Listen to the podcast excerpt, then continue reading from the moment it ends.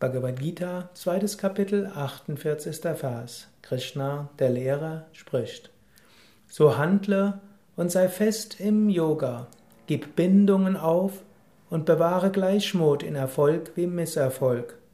Ausgeglichenheit des Geistes heißt Yoga. Krishna fordert Arjuna auf, zu handeln, fest zu sein im Yoga begründet zu sein in der spirituellen Praxis, dabei verhaftungslos zu sein und Gleichmut zu bewahren in Erfolg und Misserfolg. Das ist eine Aufforderung an dich. Sei fest im Yoga, sei fest auf dem spirituellen Weg, sei regelmäßig in deinen Praktiken und sei dir bewusst, du bist mit allem verbunden. Sei nicht verhaftet an die Handlungen und deine Vorstellungen. Sei nicht verhaftet an deine Aufgaben. Immer wieder ändert sich das, was zu tun ist. Das, was du gestern getan hast, muss vielleicht heute nicht mehr richtig sein. Sei nicht verhaftet. Sei auch nicht verhaftet an das Bild von anderen Menschen.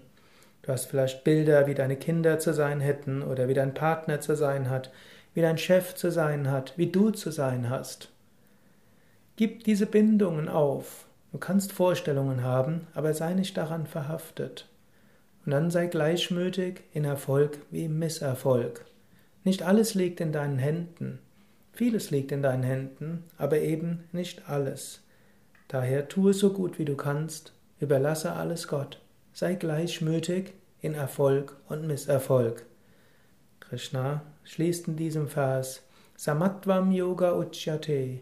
Ausgeglichenheit des Geistes heißt Yoga oder auch Gelassenheit ist Yoga.